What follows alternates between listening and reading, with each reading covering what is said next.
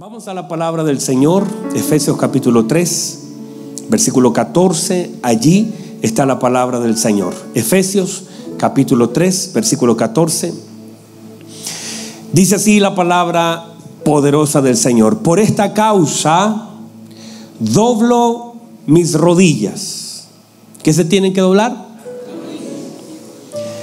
Ante el Padre de nuestro Señor Jesucristo de quien toma nombre toda familia en los cielos y en la tierra, para que os dé conforme a las riquezas de su gloria, el ser fortalecidos con el poder en el, nombre, en el hombre interior por su espíritu, para que habite Cristo por la fe en vuestros corazones, a fin de que, arraigados y cimentados en amor. Note por favor, a fin de que arraigados y cimentados en amor seáis plenamente capaces de comprender con todos los santos. ¿Con quién? Mira el santo que está a su lado, por favor. ¿Tiene cara de santo? Amén, dice, gracias. Con todos los santos, cuál sea la anchura, la longitud, la profundidad y la altura, y de conocer el amor de Cristo que excede a todo conocimiento. Note por favor el 19. Y de conocer el amor de Cristo que excede a todo conocimiento, para que seáis llenos de toda la plenitud de Dios. Y aquel que es poderoso, díganme hermanos, y aquel que es poderoso para hacer todas las cosas mucho más abundantemente de lo que pedimos o entendemos, según el poder que actúa en nosotros, a Él sea gloria en la iglesia en Cristo Jesús por todas las edades por los siglos de los siglos. Amén. Toma asiento, por favor.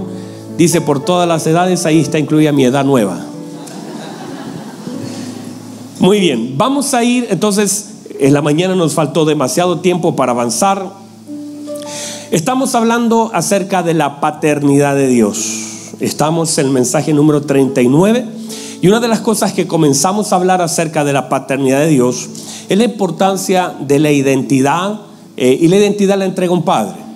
Hablamos entonces de la importancia de tres paternidades. Número uno, la paternidad espiritual y que es un patrimonio de Dios. La paternidad espiritual no la puede entregar un hombre, la entrega solamente nuestro buen Dios.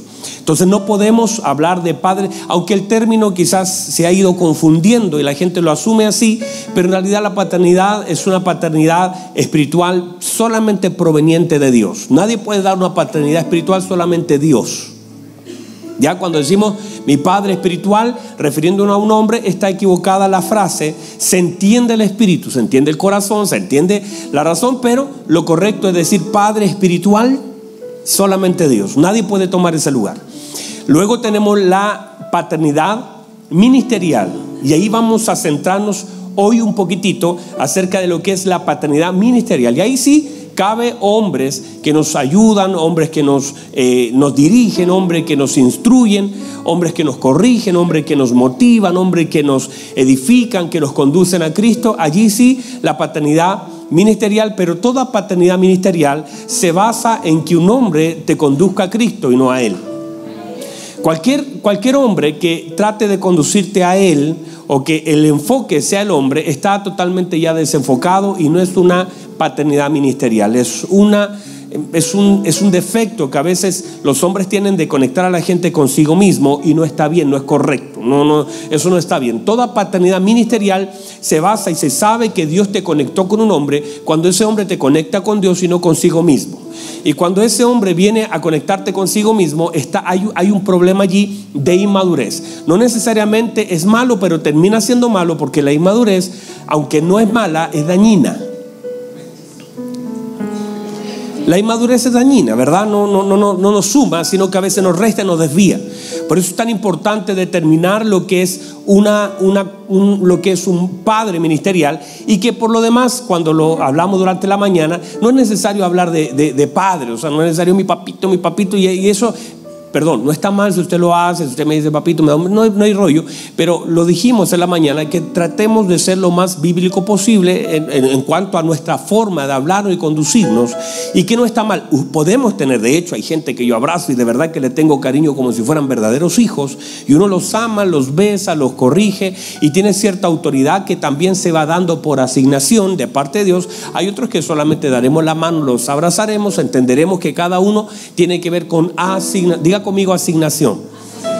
Los, hijos no se buscan, los, hijos se asignan. Los hijos son asignados. Nadie puede decir, yo quiero que usted sea mi papá y usted va a ser mi hijo. Eso, eso no está, eso es humano. Y sabe cuando la gente hace eso, eso dura poco. La gente, la gente que ha prometido, yo, yo te voy a servir como un padre, yo te voy a amar, eso dura poco. La asignación a veces no se dice, pero se vive. Y uno sabe porque hay algo que tiene que ver con cosas espirituales, que no las podemos definir, que hay ciertos cariños que se dan, que no te conozco, pero el día que te abracé, yo recuerdo, me acuerdo, Danilito ya se fue, se fue ahora a Viña del Mar, me parece, se fue al, funeral de la mamita de Gloria, en representación de nosotros como congregación, y, y resulta que me recuerdo la vez que lo conocí a él, hermano, él habló, inmediatamente yo sentí, y él sintió, y empezamos a hablar y empezó a llorar. Pero fue una cosa tan del Señor que se dio que yo le dije, inmediatamente lo abracé y sentimos de parte, no, sé cómo explicar porque hay cosas en lo, espiritual que no se explican, solo se reciben, se viven, ¿verdad? Es como sentir la presencia, explíqueme, no, me tiembla, me, un fuego, es como eso, es como cada uno lo va a sentir y lo va a percibir de una forma diferente, pero se sabe, ¿verdad? Se sabe. Estoy cierto, decía el apóstol Pablo, ¿cómo lo sabe? No lo puedo explicar, pero estoy cierto. Hay cosas que son ciertas, aunque no se expliquen, pero son ciertas. Como el amor de un padre a un hijo, intentamos explicarlo de alguna forma humana, pero es difícil explicar cosas que solamente se pueden sentir y vivir. Así como el, dolor es inexplicable. Usted trata de explicar el dolor y hace, no, es que cuando se murió, cuando me separé, cuando se rompió, cuando perdí, uno trata de explicar, pero es muy difícil explicar cosas que son profundas. ¿Verdad que sí? Pero sí se sabe. O sea, nadie puede decir, no, no te dolió, te duele poco. Esto, por eso es difícil manejar explicaciones a nivel intelectual es difícil explicar cosas, pero entonces e, esas cosas se perciben, se viven de una forma distinta. Bueno, en lo y lo tercero es la paternidad, lo que ya usted conoce, vivimos todo, que es la paternidad natural, que esa se ejerce desde un padre y cuando no está el padre, una madre asume cierta responsabilidad y cuando a veces la mamá también ahí está más o menos carente, entonces Dios pone personas en nuestra vida que se, transforman en verdaderos tutores para nosotros, nos proyectan una imagen paternal, nos ayudan en este proceso, a veces un profesor, a veces un, un jefe, muchas veces un jefe fue una persona que te ayudó tanto, que te dio oportunidad que ni tu padre te dio. Hay gente que quieren, hay, hay personas que quieren tanto a su jefe en una temporada de su vida. Y que ese jefe fue una persona que te enseñó, te instruyó, te moldeó, te dio oportunidad, te, subió en un trabajo donde no tenía mucha oportunidad, pero te dio. No era familiar, no eras un compadre, no le pagaste para eso. Solamente él te comenzó a dar oportunidad y tú generas una gratitud y, generas un cariño a esa, esa, persona que te ayudó en un tiempo de tu vida. Hay personas que te enseñan a trabajar, hay personas que te enseñaron cómo, cómo pintar, cómo arreglar un auto, cómo hacer algo. Y todas esas cosas son puestas y cuando uno está en Cristo uno las entiende. Uno dice, ay, con razón esa persona la conocí, me ayudó, me formó, me instruyó. Un profesor que de pronto te dio una palabra de afirmación y que estaba medio mal y él dijo, hoy si tú puedes. Y esa palabra que, que, que, puede ser tan normal, pero de una autoridad cobra mayor fuerza. Cuando es alguien de autoridad y en medio de todo te dice, mira, tú puedes hacerlo, no te quedes atrás, eh, yo sé que tú puedes. Esas palabras de una autoridad toman fuerza en nuestra vida y eso es toda también parte, parte, míreme, parte de una paternidad, no es completo, pero es parte de un tiempo en nuestra vida, producto de que alguien nos dio una oportunidad.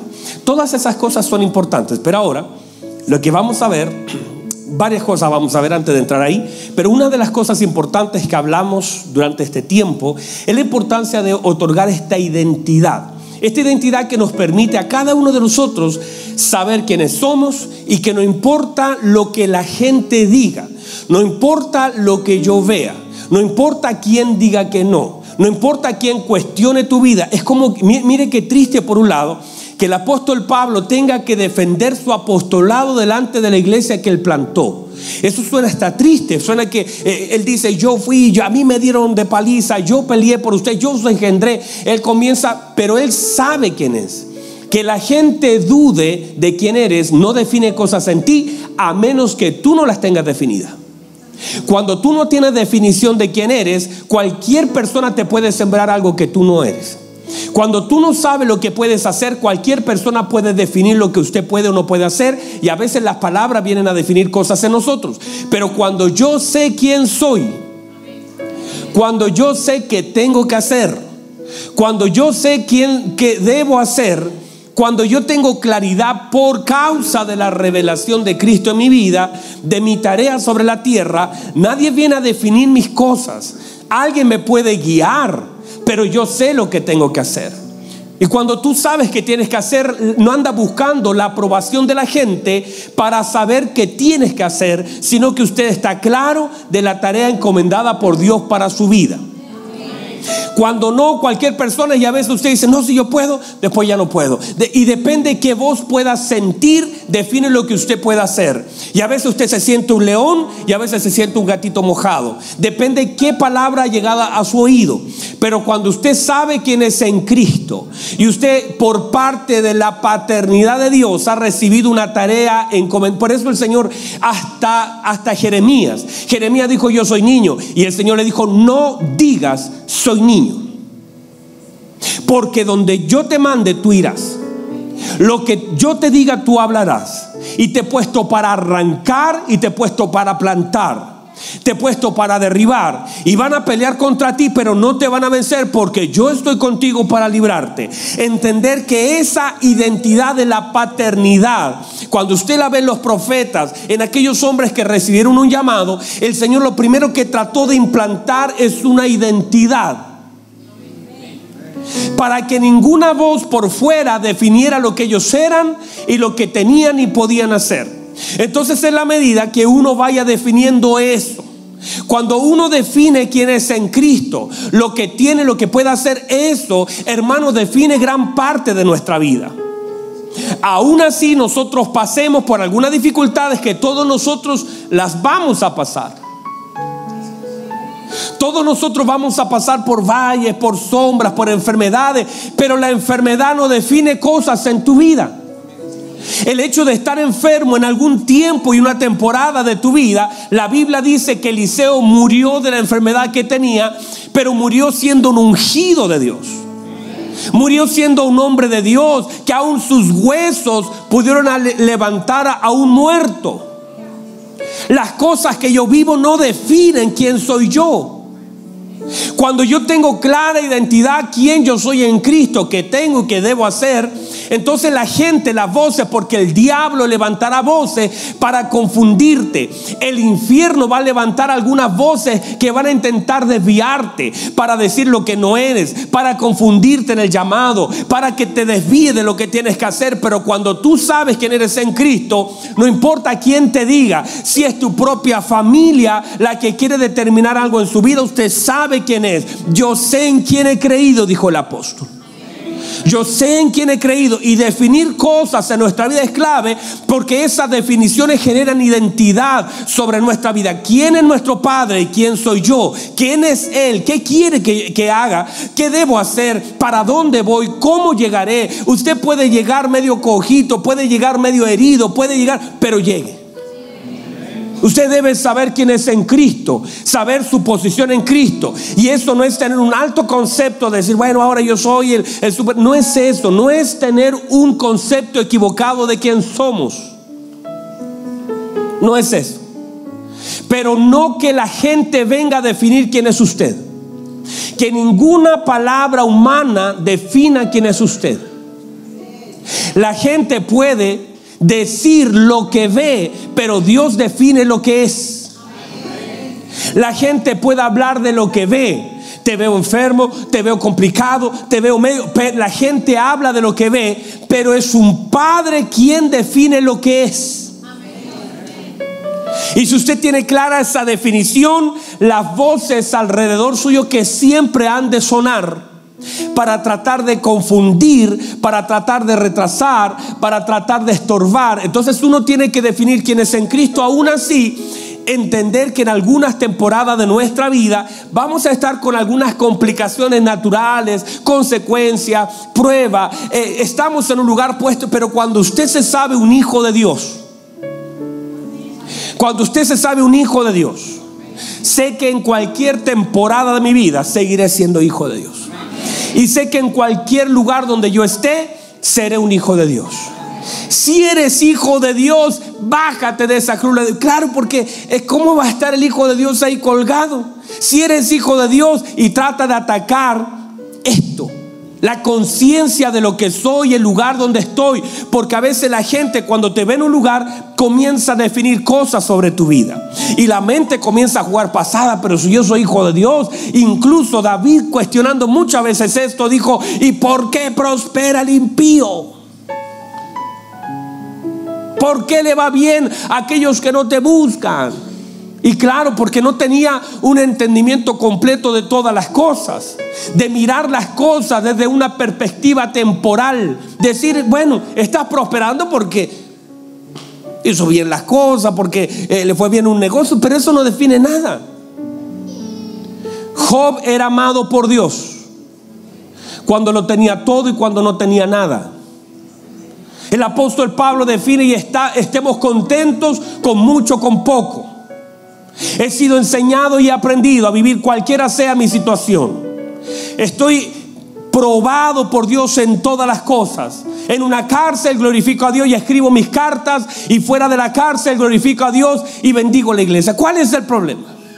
Entonces no definimos nuestra identidad, aún el apóstol siendo apóstol en una cárcel no define nada de mí.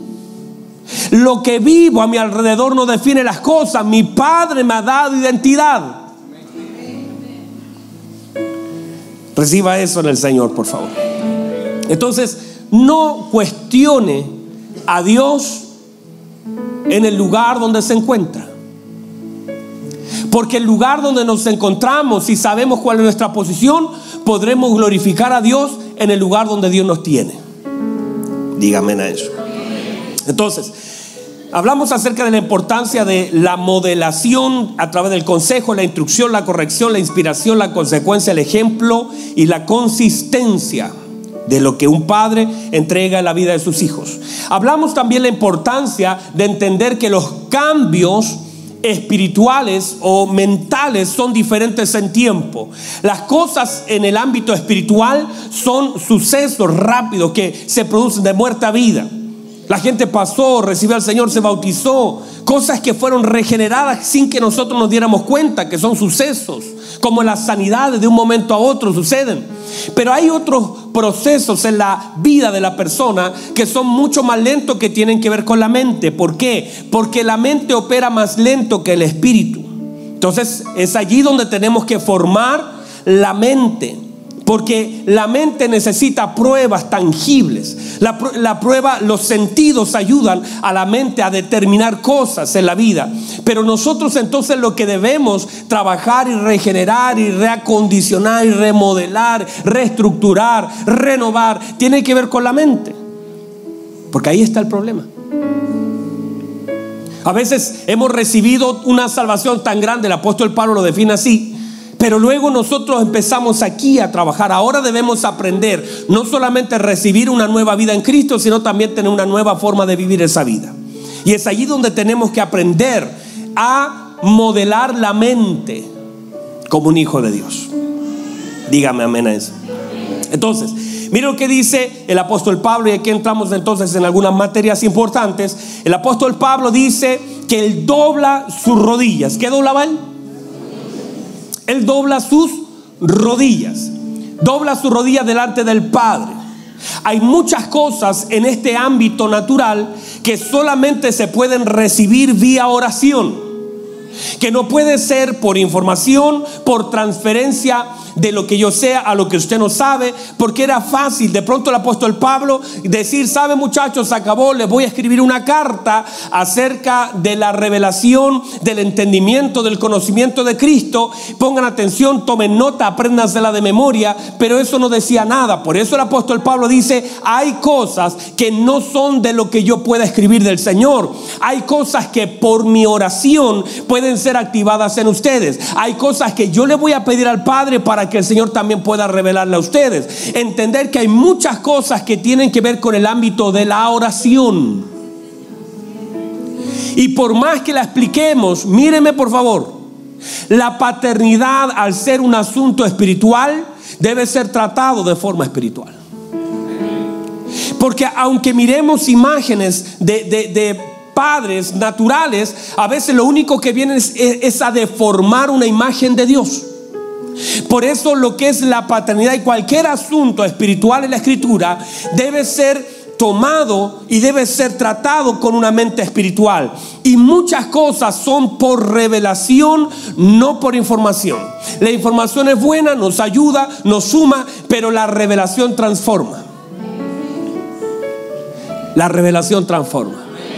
Y eso es un patrimonio. La revelación es el patrimonio de un predicador que estuvo cuatro horas orando, que estuvo diez días ayunando, sino que el apóstol dice para que puedan comprender con todos los santos, porque la idea de la mente de Dios es que todos nosotros vamos creciendo es que la iglesia sea edificada por medio de la revelación y que la iglesia unida en oración pueda recibir de parte de Dios algo que las pueda ir transformando, entendiendo conceptos profundos, pero solamente por medio de la oración.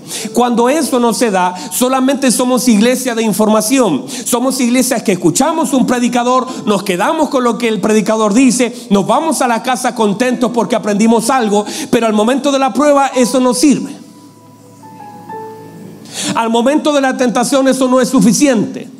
Conocer algo no es suficiente si solamente se conoce a nivel de la mente. Pero cuando el Espíritu se revela, cuando el Espíritu te da testimonio, por eso la Biblia dice que el Espíritu da testimonio a nuestro Espíritu de que somos hijos de Dios. Ahora el problema no lo tiene el Espíritu porque ya tiene el testimonio del Espíritu Santo. El problema lo tiene la mente. El problema está aquí, no es el espíritu, el problema es aquí, donde tenemos ahora que renovarnos por medio de la transformación del entendimiento. Ahí está el problema. Y hay cosas que solamente se pueden alcanzar por medio de la oración. Y que si no oramos, no lo recibimos. Y podemos vivir toda la vida esperando vivir una vida que no hemos de recibir a menos que no sea por medio de la oración, donde nosotros inclinemos nuestro corazón, doblemos nuestras rodillas y le pidamos a Dios. No podemos pedirle a alguien más que ore por mí. Hay cosas que nadie va a hacer por mí. Es como que si me tocara dar la prueba, mire un par de veces lo hice. Mejor no le cuento esto. Es mi cumpleaños, pero me da como cosita. Terminé mi prueba, mi examen. Veía a mi hermana toda complicada y dice, le voy a cambiar su examen. Y yo quería y hacerle, porque yo manejaba una materia que ella no. Pero eso es ilegal. Es como que yo me toca dar la prueba mañana y le pida a Simón que la dé por mí, porque él está más preparado que yo. Pero cuando usted tuvo que dar un examen, tuvo que amanecerse por la noche estudiando. La oración le ayudaba y por supuesto nos ayuda, pero usted no pudo saltarse el estudiar, el sacrificarse. Porque al otro día tenía un examen que dar, es verdad. ¿Verdad que hace día te tocó dar un examen? Y ella qué tuvo que hacer? Estudiar, orar. Su madre me pidió, me dijo, ayuda a mi hija, le toca un examen. Está bien, eso va a sumar, va a ayudar. Pero todos nosotros, Señor, por favor, ayúdame en el examen. Señor, por último, ayúdame a copiar, que no me pillen. Eso usted sabe que está mal. Pero esa noche que usted tenía que dar un examen al otro día, ¿qué hizo? Estudió y se desgastó porque tenía una prueba. El problema es que muchas pruebas que nosotros tenemos a la vida no las resolvemos de la misma manera. Es como que si yo llegara al punto de decirle, Simoncito, mañana tengo que enfrentar un problema judicial. Y yo quisiera que Simoncito tome mi lugar y no puede. Porque yo soy responsable de mis actos. Hay cosas que se comienzan y se terminan en la oración. Y como tengo una prueba el día de mañana, esta noche, ah, yo no sé si usted, como hijo de Dios puede ver a Cristo en el Hexemaní preparándose para rendir la prueba final. Y estaba él angustiado, orando y siendo fortalecido por el Padre, por la necesidad de lo que había de enfrentar. Si usted se sabe que esta tierra es una prueba, entiéndase entonces la necesidad que tenemos como congregación no está mal venir a escuchar un mensaje y siempre lo digo, no está mal cantar alabanzas, pero usted no se puede saltar el proceso, ni yo tampoco, de estar en constante oración pidiéndole al Señor porque el Señor mismo dijo, despierten, oren, velen para que no entren en prueba. A la verdad, el espíritu está dispuesto, pero la carne es débil. Y como sé que es débil, entonces tengo que fortalecer mi vida espiritual. Porque tengo que enfrentar pruebas que no se van a superar de una forma natural a menos que yo doble mis rodillas. Y usted me puede pedir oración a mí, le puede pedir oración a cualquier evangelista, pastor en todo eh, el globo terráqueo y puede mandar a todas las cadenas de oración. Pero hay cosas que Dios no va a hacer por la oración de otros. Hay cosas que Dios va a hacer por tu oración, porque tu oración hará que tu corazón esté preparado y fortalecido, ya sea para activar una obra milagrosa del Señor o para resistir ese día malo y decir, Señor, aunque no pasó lo que yo quería que pasara, tú me has dado la fuerza para poder resistir esta cárcel, resistir esta pérdida, resistir una respuesta negativa, que algo me sea quitado. Dios te dará fuerza por medio de tu oración con un corazón quebrantado delante de Dios y porque esa oración va a activar la fortaleza espiritual. Tu espíritu dentro de ti va a ser fortalecido para poder resistir aquellas cosas que no estén dispuestas a cambiar, aquellas cosas a las, cuales necesariamente tendremos que pasar y que tendremos que resistir con el consuelo de Dios, porque hay muchas cosas que son un no de Dios, no porque sea malo, porque son tiempos sobre nuestra vida, pero Dios siempre, Él nos prometió, les voy a dejar el consolador y Él estará con vosotros todos los días Quizás en algunos casos no tengas una respuesta positiva, alguna cosa que estás pidiendo con todo tu corazón, pero lo que no se te ha de negar es la obra del Espíritu Santo que podrá sanar aquellas cosas que no recibas como respuesta y podrá el Espíritu Santo darte la paz. Oh, reciba esto. En los momentos más difíciles de tu vida, aun cuando la puerta esté aparentemente cerrada delante de ti, el Espíritu Santo puede ser tu consuelo profundo para poder aceptar esa voluntad de Dios que es buena, agradable y perfecta, aunque a veces no la entendemos, aunque a veces no la quisiéramos recibir, pero es la voluntad de Dios. Y cuando tú entonces entiendes, te vuelcas a orar. No está dependiendo de la oración de otras personas que es necesaria. No está mal un equipo de intercesión para nada, pero pierde eficacia si aquel que necesita no está orando. Yo no puedo transferir toda. Es como que el Señor le diga a sus discípulos, oren, ayúdenme a orar, vayan al Gexemaní. Y el Señor se va a, un restaurante a, comerse un completo, a tomarse una bebida, mientras los demás están en el Gexemaní. No puede, ese no es el modelo.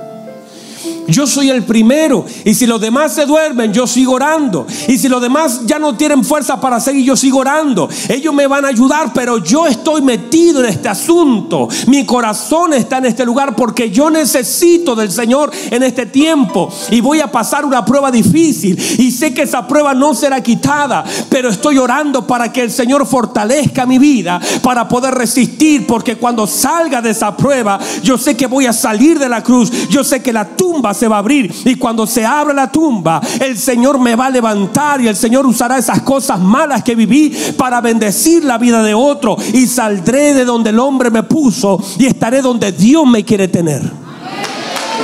Y usted puede resistir, pero tiene que volcarse en oración. Cosas que se reciben por oración, no por una... Míreme por favor.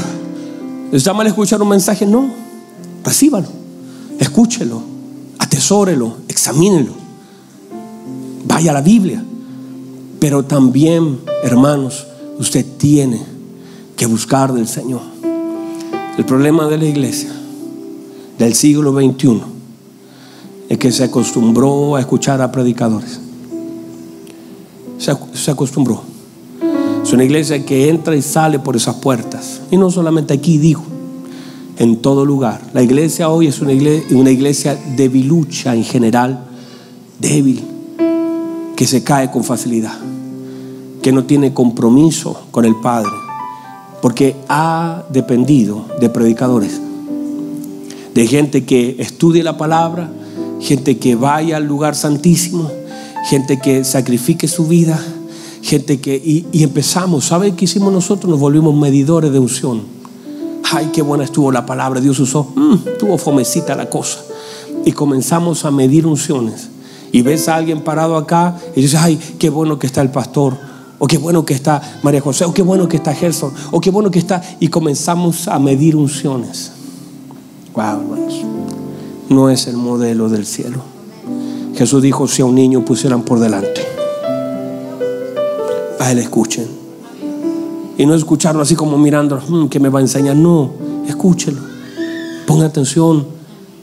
Incline su corazón. Nos podemos transformarnos en una iglesia medidora de unción. Vamos porque va a estar bueno, vamos porque hay algo especial, vamos porque usted está aquí porque ha salido de su casa con la idea de venir a adorar al Señor, de venir a glorificar y en medio de su adoración el Señor te habla, el Señor te fluye y cuando ves a alguien parado no lo juzgas. Tú vienes conectado, por supuesto. las palabras vienen a edificarnos, pero no podemos volvernos una iglesia débil, que dependa de la oración y de la palabra de alguien más, porque todo lo que yo le puedo decir ya está escrito. Yo no, yo no estoy diciendo nada que no esté escrito acá en la palabra del Señor, pero no podemos volvernos una iglesia débil definiendo nuestra vida por lo que alguien dice que te vas. Mire que a veces la gente se va de la iglesia, uh, la palabra estuvo hermosa, poderosa, llegas a, tu casa así, pero power, hermanos. Y, cuando la reunión te gustó, va medio cabizbajo. No, hermanos, no puede depender tu vida espiritual de la predicación de un hombre. Usted se imagina la iglesia primera que haría si hubiese desarmado, el apóstol Pablo está encerrado, ya no puede salir a predicar, pero la iglesia primera no dependía de un apóstol libro encarcelado, que no podían recibir a veces ni sus cartas, que cartas se perdieron en el camino, que muchas cartas ni, ni siquiera fueron leídas en la iglesia. La iglesia dependía de una relación estable, permanente, creciente con el Espíritu Santo, que hacía que la iglesia cada día se fortalecía, que ellos compartían el pan, leían la palabra, oraban sin cesar Dios le respondía a sus oraciones porque era una iglesia que oraba, que buscaba fervientemente, que no estaba mirando a quién le tocaba, sino que estaban orando con todo su corazón y pasando tribulaciones, soportaba la tribulación y entre más los oprimían, más crecía y entre más mataban a los cristianos, más se multiplicaban porque era una iglesia radical, una iglesia que amaba al Señor, que se había entregado por completo, que era capaz de soportar la prueba y no irse cuando el apóstol estaba encarcelado, sino seguir creyendo, seguir orando, seguir esperando, confiando en las promesas del Señor. Necesitamos que la iglesia sea edificada. ¿Cuál es? Santo Dios. Se nos acabó. Pero el apóstol Pablo dice esto la segunda, tercera parte voy a comenzar a hablar de lo que es la vida ministerial, la paternidad ministerial basada en lo que es la imagen de Elías y Eliseo, de cómo ellos operaron en esta verdad. Pero míreme por favor, el apóstol Pablo dice esto, con esto voy a cerrar. Dice, yo doblo mis rodillas delante del Padre de nuestro Señor Jesucristo todo eso, esa oración del apóstol, que pudo haber sido una explicación, Pero él sabía que muchas cosas no se podían explicar, solo se podían revelar. Él podría haber dicho, les voy a explicar cómo entender, paso 1, 2 y 3, pero no dice no. Solamente Él puede dar. Hay cosas que solamente el Padre puede entregar por revelación para que nosotros las podamos recibir. Y dice, y este conocimiento, el conocimiento del amor de, de Cristo que exceda todo conocimiento, para que seáis capaces de comprender, para que seáis capaces de entender, para que seáis capaces. Porque esa oración nos abre al mundo de las capacidades. Cuando, el, cuando tú oras, el recipiente se te agranda para que pueda ser capaz usted de recibir y entender. Y dice, este entendimiento que sobrepasa cualquier conocimiento, quiere decir que, que es un conocimiento por sobre cualquier otro conocimiento. Lo que está diciendo el apóstol es que los conocimientos llegan a cierto nivel, pero hay un conocimiento que excede, que rompe la marca, esa es la palabra exceder, rompe la marca, que va más lejos. Y cuando ese conocimiento se te activa, los otros conocimientos se someten.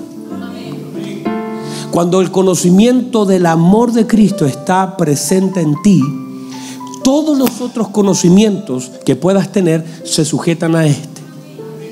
Pero cuando tu conocimiento de las cosas es superior al conocimiento de Cristo, vives vidas frustradas, calculadas, vives vidas medias, medias temerosas, porque tú conoces tanto de otras cosas más que de Cristo, y hay gente que es experta en conocer lo contrario a Cristo y conoce más de la enfermedad y conoce más de, estudiaste cinco años para terminar una carrera que habla de informática, cómo programar, de finanzas, para saber cómo va la economía. Y eso está mal, no para nada. Pero no hay, no hay el mismo interés, la misma fuerza para conocer ese amor. Y, a veces esperamos que un predicador nos hable de todo lo que es el conocimiento de Cristo y en una predicación no se va a dar y no es el modelo. El Señor dice, tienen que doblar sus rodillas. Al doblar sus rodillas, cuando doblas sus rodillas, porque doblar rodillas quiere decir hablar de tu humildad y tu necesidad. Es decir, rendición. Es decir, me rindo, doblo mis rodillas. No para rendirme delante del mundo, del problema, rindo mis rodillas, doblo mis rodillas delante del Padre. Para que cosas, para que el conocimiento superior, el que excede, el que supera, tome gobierno sobre mi vida. El problema es que cuando el otro conocimiento está gobernando nuestra vida se nota. A veces hay conocimiento mayor, hay, hay, hay temor. A veces uh, usted es tan bueno en las finanzas que usted sabe y usted dice, no, pero es que si, si yo no trabajo no como. Mm, ¿Qué conoce de eso? Y usted me puede dar una cátedra, sí, porque si yo no trabajo, ¿quién va a pagar las cuentas? ¿Quién va a pagar? Y si usted conociera el amor de Cristo, y si usted supiera que este conocimiento es mayor al que usted tiene, usted nunca usaría esa frase. Porque bien pudiera ser que usted no pueda trabajar ningún día más en la vida. Y que todas las puertas delante de usted se cierren. Y que tal vez usted nunca más pueda levantarse a ir a trabajar. Y si usted conociera el amor de Cristo, usted nunca diría eso. Porque usted sabe y conoce quién es su Padre. Y su Padre dice, yo no te voy a dejar sin comida. No hay justo desamparado. No hay una simiente que bendiga pan. Y usted dice, sí, pastor, pero mire, yo estoy enfermo y el médico me dijo, y yo investigué por internet y yo revisé y, todo, y, y eso está bien porque es conocimiento. Ahora, ya que conoces eso y todo el tiempo que te diste para conocer eso, ahora duplica ese tiempo en oración para que ahora conozcas el amor de Cristo. Porque si conoces el amor de Cristo, ese amor que excede, que sobrepasa a este conocimiento, vas a vivir confiado, vas a vivir, vas a vivir en paz. Te vas a acostar diciendo, ay no, eh, me dieron tres meses, cuatro meses, y aunque te lo hayan dado, y tal vez, y a lo mejor no son tres, a lo mejor es un día, y a lo mejor no son dos meses, a lo mejor son 20 horas. Pero ese conocimiento te permite vivir en paz con la información que recibe, porque la información le suma al conocimiento de la mente. Pero la oración y la revelación le suma el conocimiento del Espíritu. Y cuando tú tienes revelación del Espíritu, ¿cuánto me queda? Wow. Para mí el vivir es Cristo. Y el morir es ganancia. Llámeme a, Juan Marco, me es útil para el ministerio. Hijo Timoteo, ya estoy pronto a sacrificar mi partida, está cerca. No voy a llorar. No voy a llorar. ¿Por qué voy a llorar? Si me es mucho mejor estar en la presencia de Cristo. Y cuando el conocimiento del amor de Cristo gobierna tu vida, todo temor reciba esto. Todo temor desaparece de nosotros por causa del conocimiento revelado del amor de Cristo. Todo lo que antes fue temor ya no es temor, es oportunidad para seguir viendo el amor de Cristo. Y todo lo que para ti fue, ay, tengo, tengo temor a perder eso, tengo temor a que esto pase, tengo, es porque estás conectado con el conocimiento al que le diste mucho espacio en tu mente y le faltó conocimiento de ese amor de Cristo que excede a todo conocimiento. Y ese conocimiento que excede todo conocimiento, que sobrepasa, que es, que es más alto, te hace descansar. No, no es una, no es una locura, no es, no, te hace descansar. Pueden, pueden dormir tranquilos esta noche. Iglesia, puedes descansar tranquila esta noche. Pastor, usted no sabe, mañana tengo. No, no, descansa. Tu Padre tiene cuidado de ti. Y si conocieras el amor del Padre. Eso le dijo el Señor a aquella mujer en el pozo, aquella samaritana. Si conocieras el don de Dios, te estás perdiendo la vida entera sin conocer el don de Dios. Pero si tú supieras quién te habla, estás perdiendo una oportunidad por no conocer quién está hablando contigo. Pónganse en pie, por favor. Vamos, cierre sus ojos un minuto. Cierre sus ojos un minuto. ¿Por qué no demuestra su, su confianza en Dios? ¿Cuánto conoce de Dios? ¿Cuánto conoce del amor de Dios? En nuestra mente está anclado lo que él hizo, su muerte, sus clavos, la corona, pero eso está a nivel mente. Eso lo va a saber un incrédulo. Eso lo sabe una persona que nunca ha pisado una iglesia. Eso lo sabe Mel Gibson por hacer la pasión. Eso lo sabe cualquier persona. ¿Cuál es la diferencia contigo? ¿Qué va a pasar esta noche cuando ponga la almohada sobre tu cabeza? ¿Qué pasa cuando usted ve a sus hijos lejos del Señor? ¿Qué pasa cuando usted ve que todo se está derrumbando a su alrededor? Ah, el salmista lo dijo, conocía tanto del amor. Aunque mi padre y mi madre me dejaron, Dios me recoge. Aunque un ejército acampe alrededor de mí, yo estaré confiado.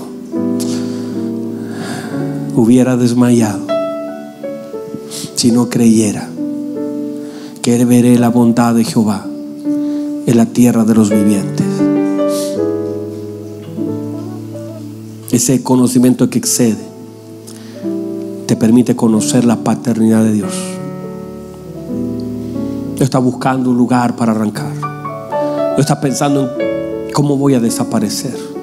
Muchas personas tienen pensamientos de morir. Porque como no saben cómo enfrentar las cosas, dicen, yo quisiera morir, Señor. Sin saber que Dios, si te tiene con vida, es porque te tiene con una oportunidad una oportunidad de manifestar su amor, su gracia, su gloria tan fuerte como un padre a su hijo. Como un padre a su hijo. Creo que la tarea de la iglesia es doblar mucho más sus rodillas para ser una iglesia fortalecida en el conocimiento del amor de Cristo. Para que cuando enfrentes los problemas lo enfrentes como se debe lo enfrentes con fe, lo enfrentes con confianza, lo enfrentes mirando a los ojos, diciendo yo sé en quién he creído, Yo sé en quién he creído. Mi Padre tiene cuidado de mí. Séquese la flor, marchítese la hierba, pero la palabra de Dios permanece para siempre. Cielo y tierra pasará, más su palabra no pasará. Solo di la palabra y mi criado será sano. Yo sé en quién he creído y sé que es poderoso para guardar mi depósito. Vamos, levante sus manos. ¿Por qué no le dices algo al Señor? Porque no, no solamente es, te dice Señor, yo quiero conocerte. No se gloríe el sabio en su sabiduría. No se gloríe el rico en su riqueza. No se gloríe el valiente en su fuerza. Mas en esto gloríes el que quiera gloriarse, en que me conozca a mí. Tu mayor gloria es el conocimiento del amor de Cristo. Levante sus manos, dígale algo al Señor, algo que yo no pueda decir por usted. Pídale al Señor, Señor, por favor ayúdame. Padre, en el nombre poderoso de Jesús. Quizás eso es lo que usted está esperando, que termine de rendirme, que suelte, que ya no quiera resolver las cosas a mi manera, que le pregunte a usted cómo hacerlo. Quizás si podemos mirar cuántos errores hemos cometido cuántas cosas pudieron haber cambiado si antes hubiéramos preguntado y esperado. Darle gracias por su palabra. Que esta palabra encuentre una buena tierra para que dé un fruto abundante.